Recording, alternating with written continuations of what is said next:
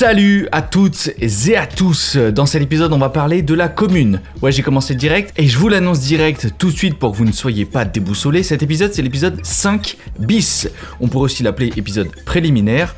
En gros, euh, j'ai découpé l'épisode 5 en deux parties parce que, bah, en fait, l'histoire de la commune, elle est hyper dense. Celle-ci, euh, du coup, n'étant pas la principale, mais l'épisode qui amène tout le contexte au pourquoi la commune, qui n'est rien d'autre qu'une guerre civile française, hein, elle s'est déclenchée. Donc on va voir Ici dans cet épisode-là, quels sont les facteurs qui ont amené les Français à se révolter pour la quatrième fois en même pas 100 ans? Et tout ça en fait j'en parle dans l'épisode 5 principal, euh, évidemment, hein, l'épisode sur la commune euh, qui est centré sur la commune, mais moins dans le détail. Donc pour celles et ceux qui veulent vraiment tout savoir sur la chute du Second Empire qui mena à la commune, vous êtes au bon endroit. Sinon les autres on se voit dans l'autre épisode. Allez let's go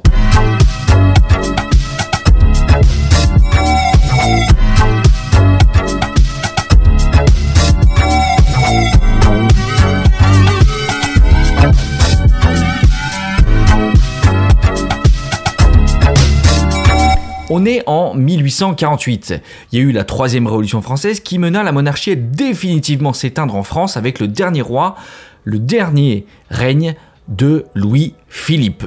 C'est cette même révolution de 1848 qui mena au printemps des peuples. Printemps des peuples, c'est quoi? C'est partout en Europe. En suivant les hommes des Français, les peuples qui se sont soulevés contre leur monarque pour l'égalité des hommes et de la démocratie.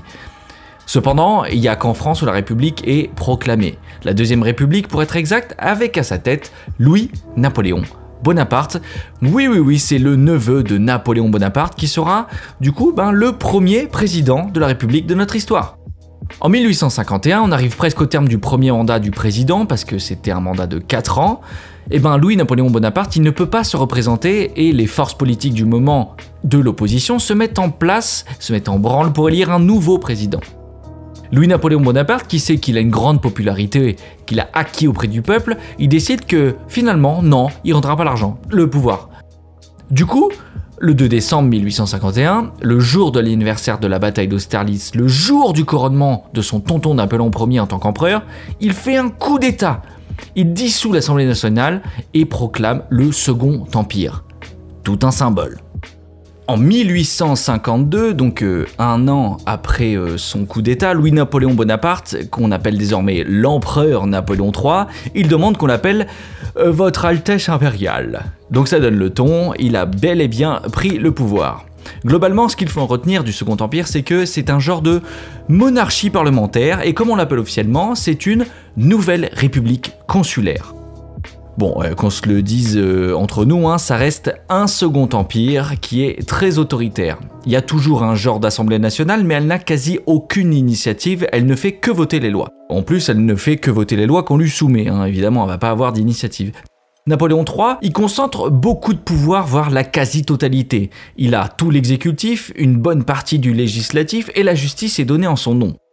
Il prétend fonctionner comme son illustre aïeul Napoléon Ier par voie de plébiscite, c'est-à-dire de référendum direct avec le peuple qui avait d'ailleurs voté massivement pour lui aux élections présidentielles de 1848, vous vous souvenez, et en plus, surtout chez la classe des paysans qui avaient encore ce souvenir ardent de Napoléon Ier.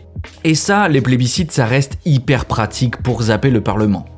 Le Parlement d'ailleurs qui est élu de nouveau. Et oui, parce que qui dit nouveau régime dit nouvelles élections des députés.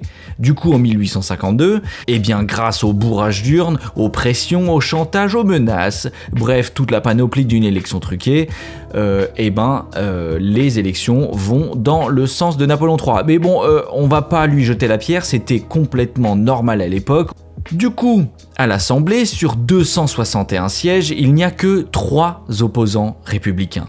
Et oui, parce qu'en plus, pour être élu député, il fallait prêter allégeance à Napoléon III. Et ça, il y a des républicains qui avaient réuni le maximum de votes, mais qui ont refusé par principe. De plus, la presse d'opposition, elle est muselée et tout message contestataire se verra réprimé. C'est une des raisons pour lesquelles le plus féroce ennemi de Napoléon III, Victor Hugo, qu'il l'appelait Napoléon le Petit, s'est exilé à Bruxelles dès le coup d'État de 1851 et continue depuis la Belgique à envoyer des pamphlets ravageurs sur le nouveau régime en place. D'ailleurs, pour la petite histoire, les écrits de Hugo pendant tout le Second Empire étaient achetés sous le manteau. C'était échangé, réimprimé en douce. Quelquefois même les livres étaient coupés en plusieurs parties. Évidemment, vu que c'était interdit, tout le monde voulait savoir, tout le monde voulait sa copie du dernier livre de Hugo, ce qui participa d'ailleurs beaucoup à la grosse montée de hype de Victor Hugo. Bref, vous voyez le tableau, les acquis de la révolution côté démocratie sont plutôt mal en point. Mais j'aime autant vous dire que côté droit du travail, c'est pas mal aussi. À l'époque, le préfet de Paris, c'est le baron Haussmann. Ah oui, les fameux bâtiments haussmanniens qui font le charme de Paris aujourd'hui. C'est beau, hein? Mais sachez que cette vaste entreprise de rénovation de Paris commandée par Napoléon III, elle avait trois grands buts. 1. Faire rentrer Paris dans la modernité. 2. Assainir Paris. 3. Sécuriser Paris. Donc là, je vais parler de Paris ici parce que c'est là où les changements ont été les plus grands, on va dire, les plus vénères, mais gardez en tête que dans toutes les grandes villes de France, ça a été la même chose, hein, mais dans une moindre mesure. On est milieu du 19e siècle, Paris est resté en mode renaissance, Moyen Âge même pour certains quartiers. Il y avait des toutes petites ruelles qui étaient des véritables dédales. Niveau hygiène, dans certains quartiers, on repassera. Hein. Mais surtout, le problème pour, euh, le préfet de, l'époque, hein, c'est que la garde n'avait plus du tout le contrôle de ces secteurs. Et quand les révoltes se déclenchaient, c'était souvent depuis ces quartiers ouvriers très denses qui étaient inaccessibles aux forces de l'ordre. Et du coup, quand l'insurrection se répandait, c'était souvent trop tard. Du coup, avec les aménagements à la Haussmann, on perce de grandes avenues en plein cœur des villes françaises, mais surtout à Paris. À Paris, on défonce tous les vieux quartiers et on donne de l'air avec la création de grands boulevards qui sont arborés, éclairés au gaz. Dans le même temps, on crée de vastes places avec des parcs sublimes, comme le parc des Buttes Chaumont à Paris, et à Lyon, on crée le parc de la Tête d'Or. Un gigantesque parc qui sera construit la même année que le fameux Central Park de New York en 1857. On crée aussi des bâtiments à la gloire de l'Empire. À Paris, le plus iconique étant l'Opéra Garnier, qui domine de toutes ses dorures la grande avenue de l'Opéra, et que pour la petite anecdote, Charles Garnier, qui avait un melon comme as, voudra sans aucun arbre, l'avenue, hein, il la voudra sans aucun arbre, afin qu'on puisse admirer son opéra du plus loin possible. On construit également partout des grands bâtiments avec eau courante, gaz de ville, tout le confort moderne nécessaire pour vivre à l'aise et où toutes les classes se retrouvent dans les mêmes immeubles. C'est bien sûr les fameux immeubles haussmanniens. Et d'ailleurs, ces immeubles haussmanniens, ils sont construits comme ça. On y retrouve l'artisan qui commence hein, à l'entresol, il vivait au-dessus de sa boutique, puis du plus bourgeois au premier étage avec son balcon, pour finir avec les domestiques dans les combles, qui d'ailleurs empruntaient une entrée différente de celle des habitants, et il y avait d'ailleurs un escalier de service derrière qui était accessible depuis la cour. Bah ouais, hein, quand on est riche, ça serait dommage de croiser le bas peuple. Cependant, on peut pas enlever que ça reste conçu dans un objectif de mixité sociale plutôt louable. En revanche, le problème, c'est que éclater des quartiers entiers pour en faire des belles grandes artères, c'est cool, mais ça a eu deux grandes conséquences. Bah un, les gens qui habitaient là avant, beaucoup de la classe populaire, bah on les a tous regroupés à l'extérieur de Paris, dans les faubourgs, ce qu'on appelle de vastes quartiers ouvriers, notamment dans l'est de Paris.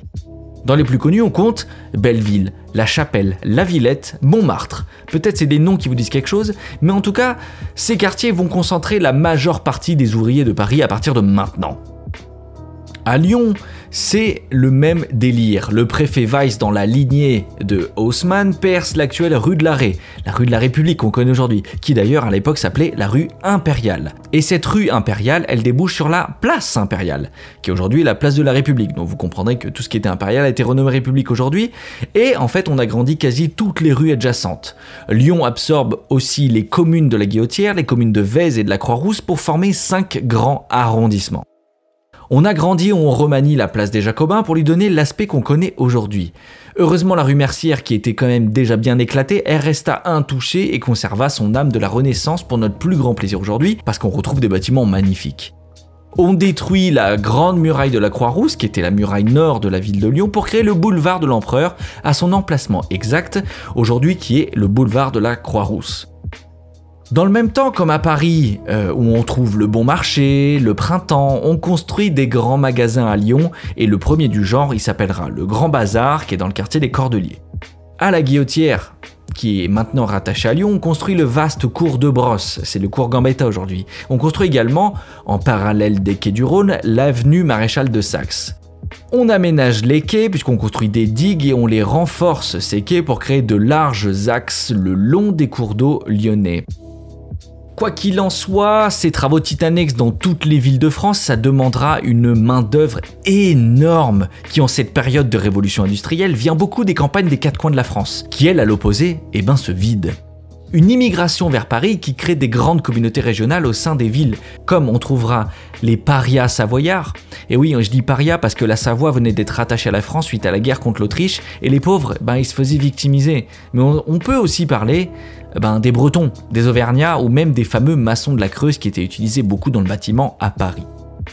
Alors effectivement, ben, le centre de Paris il se retrouve assaini, agrandi, éclairé, arboré, c'est carré, c'est beau. C'est à l'image du Second Empire conservateur et autoritaire qui fait la part belle aux plus riches. Parce que oui, toutes ces créations d'immeubles luxueux font que l'immobilier pour la première fois devient une véritable manne extraordinaire, une manne financière dont certains s'empressent de profiter. Je vous laisse imaginer qui. Les loyers ils augmentent de 300% en même pas 20 ans, c'est un délire. Bien évidemment, pour financer de tels travaux, les impôts sont augmentés, la dette allait creuser. Bien évidemment, dans le même temps, Napoléon III engage une forte libéralisation du système bancaire et des échanges qui font prospérer énormément les entreprises françaises. Collés aux fortifications de l'enceinte de Paris, ben les faubourgs ouvriers, de leur côté, ils explosent démographiquement. Et oui, Paris qui, bah, du coup, a absorbé toutes les communes en plus hein, qui l'entouraient, est nouvellement organisé en 20 arrondissements et atteint en 1870 le nombre de 2 millions d'habitants en son sein. C'est autant qu'aujourd'hui, hein, pour vous donner une ordre d'idée. Hein. Les ouvriers, artisans, petits commerçants, même les enfants, ils travaillent 14, 15, 16 heures par jour pour un salaire de misère. C'était vous dire les conditions de travail de l'époque. Cependant, l'empereur, qui n'oublie pas que le peuple a élu démocratiquement quelques années auparavant, il concède des réformes sociales à partir de 1862 afin de s'assurer une nouvelle popularité. Ainsi, le droit de grève est pour la première fois reconnu. Ça, c'est stylé. Même si, bon, officiellement, le droit de grève s'applique uniquement du moment qu'il ne porte pas atteinte à la liberté du travail et s'exerce paisiblement. C'est écrit comme ça dans, le droit du travail. Donc autant dire que c'est quasi jamais. Le droit d'organisation des salariés en coopérative, il est voté, chose qui était de fait déjà le cas depuis longtemps avec les associations et coopératives de Canu à Lyon, mais qui favorise la création de, retenez bien ce nom, l'Association internationale des travailleurs, donc la branche française, qui est soutenue notamment par Karl Marx, qui trouvera dans les grandes villes ouvrières françaises un foyer idéal pour parfaire sa doctrine sociale. Karl Marx en entendra parler plus tard quand on mentionnera la commune. Napoléon III met en place tout de même quelques petites aides pour les plus démunis. Des soupes populaires sont créées et le premier système de retraite sont mis en place. Ça, c'est plutôt cool. Enfin, le renforcement de l'instruction publique pour tous, il est acté. Donc il y a de vraies avancées sociales et économiques qui voient le jour pendant le règne de Napoléon III. Même si bon, ça égalera pas les grandes mesures économiques qui vont profiter largement aux plus riches, faisant du Second Empire ce qu'on appellera un empire libéral. Malheureusement, c'est aussi ce qui provoquera sa perte.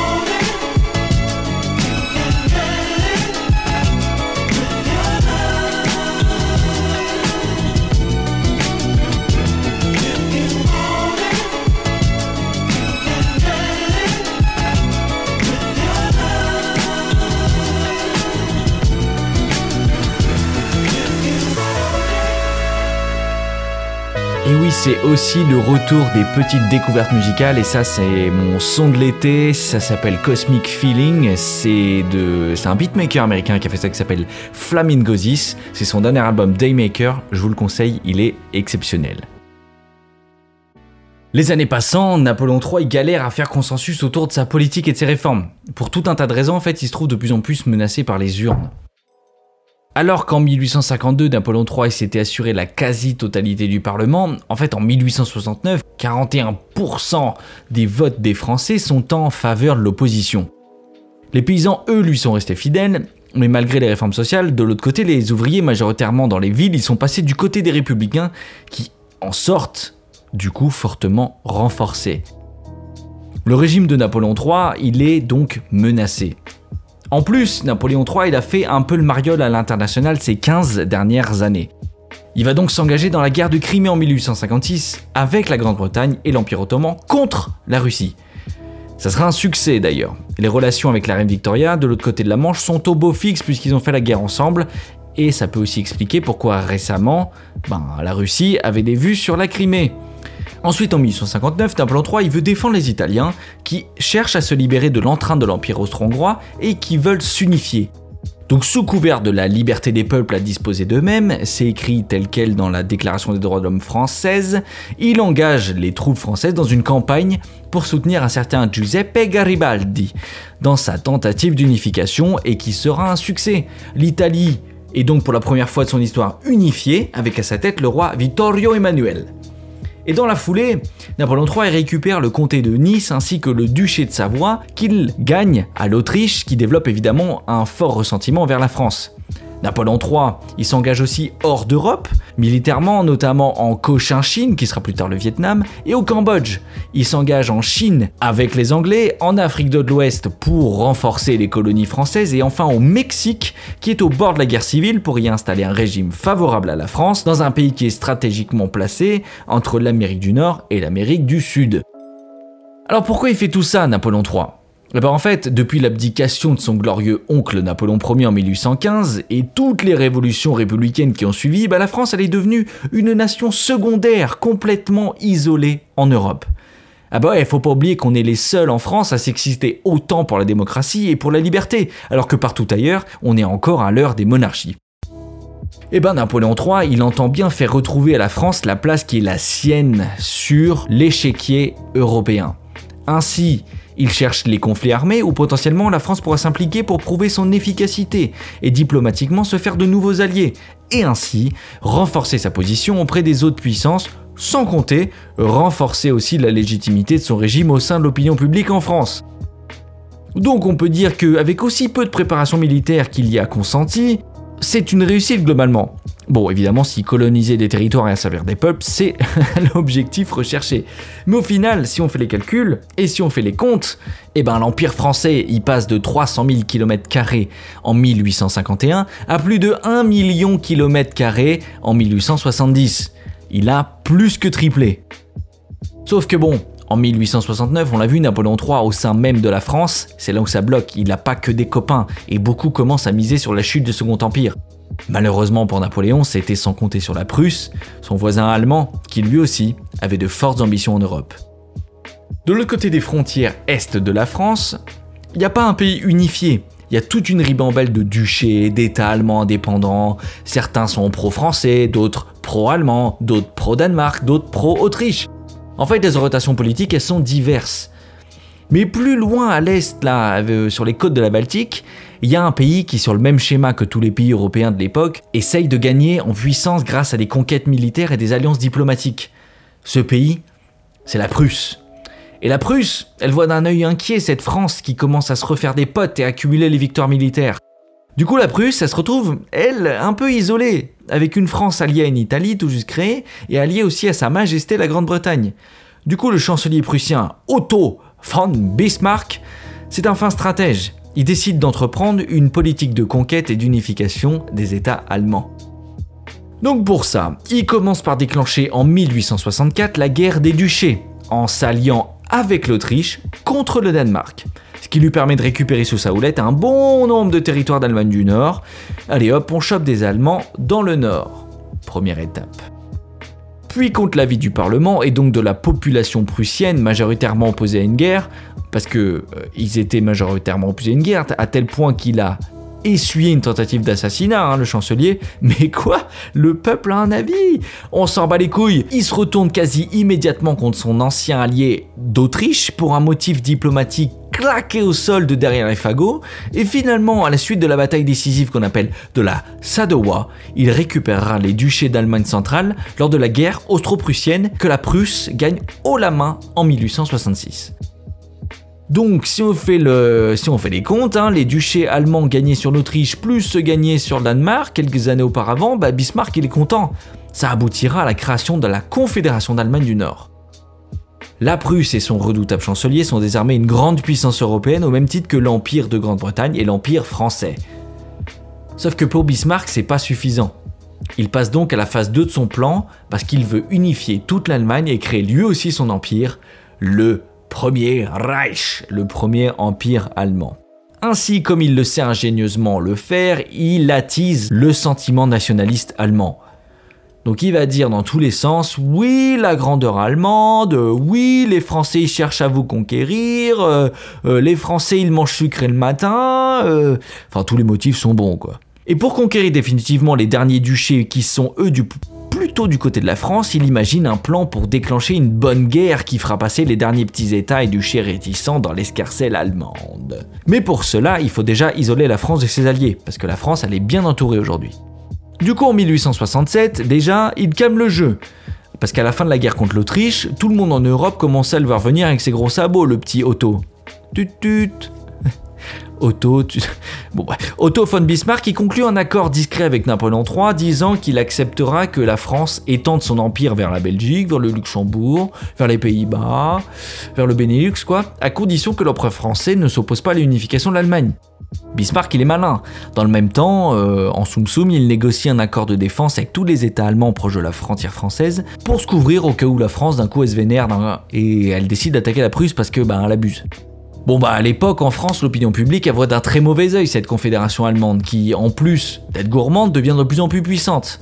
Et la passivité de Napoléon III dans le conflit euh, entre l'Autriche et la Prusse, hein, ça avait soulevé une grande partie de l'opinion publique française, surtout chez les conservateurs qui voyaient dans la bataille finale qu'a fait gagner la Prusse sur l'Autriche, c'était la bataille de Sadawa, souvenez-vous, et eh ben c'était, ils voyaient ça un affront, une plaie ouverte en pleine Europe. Hein. La Prusse a trahi. Et eh ben Napoléon III, euh, finalement cet accord ça lui va bien. Bon, il se trouve qu'il chope du territoire vers le Benelux. Euh, en plus, le roi du Luxembourg à l'époque, il est pas contre rentrer dans l'Empire français contre un petit chèque. Donc, ben allez, ben, on se met d'accord lors d'une petite entrevue secrète. Hein, un petit martini avec glaçon, on se sert la pince c'est zou. Hein, Luxembourg, il sera français. Sauf que Bismarck, ce petit filou, ou ce gros bâtard, vous choisissez, il divulgue le contenu de cet accord secret à la presse, qui à l'époque était toute puissante, c'était un véritable outil de propagande et de politique. Une presse notamment allemande qui s'empresse de crier que la France va envahir autoritairement le Luxembourg, le pays qui avait donné au grand empire germanique quatre empereurs, la nation allemande est en danger. Bref, vous voyez le tableau la Grande-Bretagne et la reine Victoria, qui elle, comme tout le monde, bah, elle apprend ça dans les journaux, elle se dit Oula, eh, la France a commencé à prendre un peu trop la confiance là Et logiquement, bah, elle gèle les relations diplomatiques avec son voisin d'outre-Manche, avec Napoléon III. Donc finalement, avec tout ce merdier, bah, Bismarck il a réussi un coup de maître. Il a réussi à envenimer les relations franco-britanniques, il a réussi à rallier l'opinion publique des États allemands à son compte, et les opinions françaises et allemandes sont chauffées à blanc. Il ne manque plus qu'une étincelle pour faire exploser la poudrière. Retour en France. On l'a vu, Napoléon III, fin 1869, début 1870, il commence un peu à trembler des genoux. Bah, le Parlement est plus que divisé, les opposants républicains et monarchistes ils sont de plus en plus nombreux. Bah, en plus, c'est grâce à une de ses propres lois en faveur de la liberté de la presse et des réunions politiques. C'est dommage. Il se disait que bon, vu qu'il avait interdit complètement la presse et les réunions politiques à son arrivée au pouvoir, hein, au début du Second Empire, que là, bon, s'il donnait un peu de l'Est, on allait dire Waouh, Napoléon III, il est ouf, quel empereur moderne, stylé, bravo, votre impérial majesté Bon, en fait, ça a complètement foiré. Hein. Derrière, il a plus eu dans les journaux des Eh, Napoléon va te niquer euh, qu'autre chose. Mais bon, ça, c'est une autre histoire. C'est un mauvais calcul. On l'a vu sur la scène internationale, l'action militaire française, c'est clairement en demi-teinte. Surtout en Italie et au Mexique, hein, ça s'est terminé en autre boudin.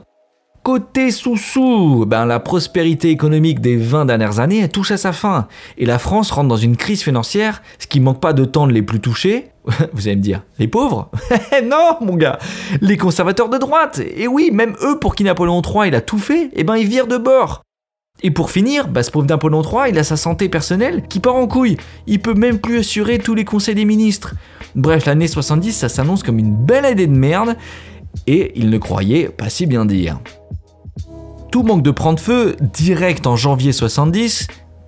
1870.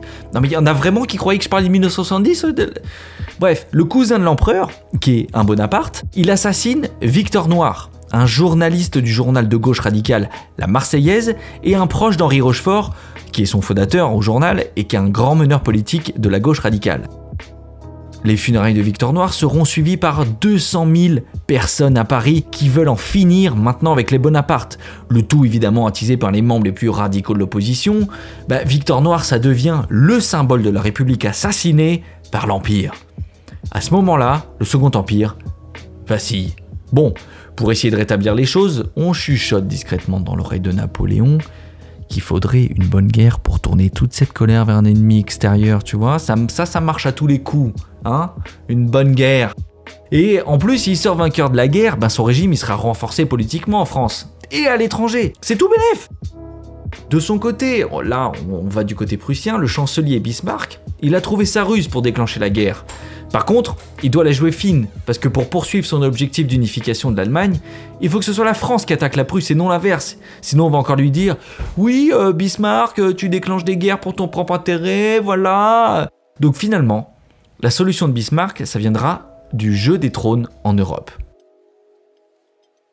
Il se trouve qu'en Espagne, au même moment, la monarchie est en transition. Il lui faut un nouveau monarque. Du coup, le 2 juillet 1870, Bismarck y met son plan en action. Il propose à la succession du trône d'Espagne un prince allemand. Ouais, parce qu'en fait, on pouvait faire ça à l'époque, hein. c'était les, les, chaises musicales. Et puis bon, on va pas tourner autour du pot, hein. ils étaient tous plus ou moins cousins. J'allais dire consanguins, mais c'est pareil. Bref, la réaction française ne tarde pas à se faire entendre. Comme prévu, levée de bouclier énorme, toute l'opinion politique française hurle au scandale, c'est une injure, les conservateurs appellent même à la mobilisation des troupes et demandent immédiatement la guerre. Et oui, parce que bah, si un prince allemand se retrouve en Espagne, géographiquement, la France, serait encerclée à l'est et au sud par des nations pro-Allemagne. Et ça, dans la situation actuelle, bah, la France, elle peut pas se le permettre. Du coup, Napoléon III, il calme le jeu. Hein, même s'il a envie d'une guerre, il y va tranquille. Il envoie une délégation diplomatique au roi de Prusse, Guillaume Ier, pour régler cette affaire. Donc l'ambassadeur, il prend, ses, petits serins, il y go, il somme à la Prusse de retirer la candidature du prince allemand et de jurer de ne plus jamais avoir de vue sur le trône espagnol, sinon, euh, bah sinon ça a chier quoi. Et finalement, le 12 juillet, donc dix jours plus tard seulement, bah le prince retire sa candidature. Mais ça suffit pas pour Napoléon III qui veut un engagement clair et ferme que la Prusse n'essaiera plus jamais de prétendre au trône espagnol. Donc dans la précipitation, l'ambassadeur français, bah, il retourne en Prusse, hein, il reprend ses clics et ses claques, et lors d'un court entretien avec le roi de Prusse, Guillaume Ier lui dit exactement ça. Donc on le sait, hein, il y a des archives maintenant, euh, hein, ça fait 150 ans, euh, on a le, le propos exact. Il dit, je cite, Vous en savez plus que moi, quand je connaîtrai les conditions du renoncement, je vous reverrai. Donc ça, c'est exactement ce qui s'est dit mot pour mot. Donc en gros, bah, le roi de Prusse, il sait juste que le prince allemand, bah, il a renoncé au trône, mais il n'a pas plus de détails, quoi. Genre le prince, il est toujours pas revenu, euh, Bismarck non plus. En gros, il veut pas s'engager à tout jamais sans avoir le plus de détails. Mais en tout cas, ce qui est sûr, c'est que bah, le prince allemand, il rentre à la maison et l'enfer, et l'enfer, et l'enfer, et l'enfer va commencer. Mais c'est surtout que l'affaire semble close. Sauf que Bismarck, de son côté, bah lui s'est trop mis la chauffe. En fait, il s'attendait à ce que ça pète direct. Il a son armée, elle est prête au taquet se taper contre les Français. Euh, l'armée française, hein, qui sait d'ailleurs mal organisée, mal équipée et moins nombreuse. Du coup, bah, il se dit bon, il faut tout faire soi-même ici, visiblement. Du coup, ben, pour terminer euh, le, le, complot qu'il a commencé, il utilise encore, et ça il sait très bien la manier, la toute-puissance de la presse de l'époque pour tourner l'opinion publique à son avantage. Donc il fait quoi Bismarck? Il fait fuiter à la presse allemande une version de la rencontre entre ben, le roi de Prusse et l'ambassadeur français, mais une version qui modifie à sa sauce. Il est écrit que le roi de Prusse, ben, il a refusé de voir l'ambassadeur français, carrément, et il omet complètement de parler de la partie où le, ben, le prince allemand renonce au trône d'Espagne. Donc en gros, la presse française, elle reçoit une news qui dit que l'ambassadeur français s'est fait envoyer chier, que le roi de Prusse, ben, il a dit nique, et qu'en en fait, il y aura bien un prince allemand sur le trône d'Espagne. Donc vous imaginez bien la réaction, en moins de temps qu'il faut pour le dire, toutes les rédactions d'Europe reçoivent la dépêche, les éditions du soir elles sont tirées avec en grand titre L'affront de la Prusse, donc, manifestation anti-prusse qui éclate dans toutes les villes de France, on crie Abba Bismarck, on se rassemble dans la rue, on gueule au Rhin, au Rhin. Quand je dis au Rhin, c'est Rhin le, le fleuve. Même si les républicains s'opposent farouchement à la guerre et que le gouvernement de Napoléon III, ben, entre-temps, il a réussi à avoir la véritable version, puisque l'ambassadeur de France il est rentré, et ben en fait, c'est trop tard. L'engrenage belliqueux, il est déjà engagé, et le 19 juillet 1870, la France déclare la guerre à la Prusse.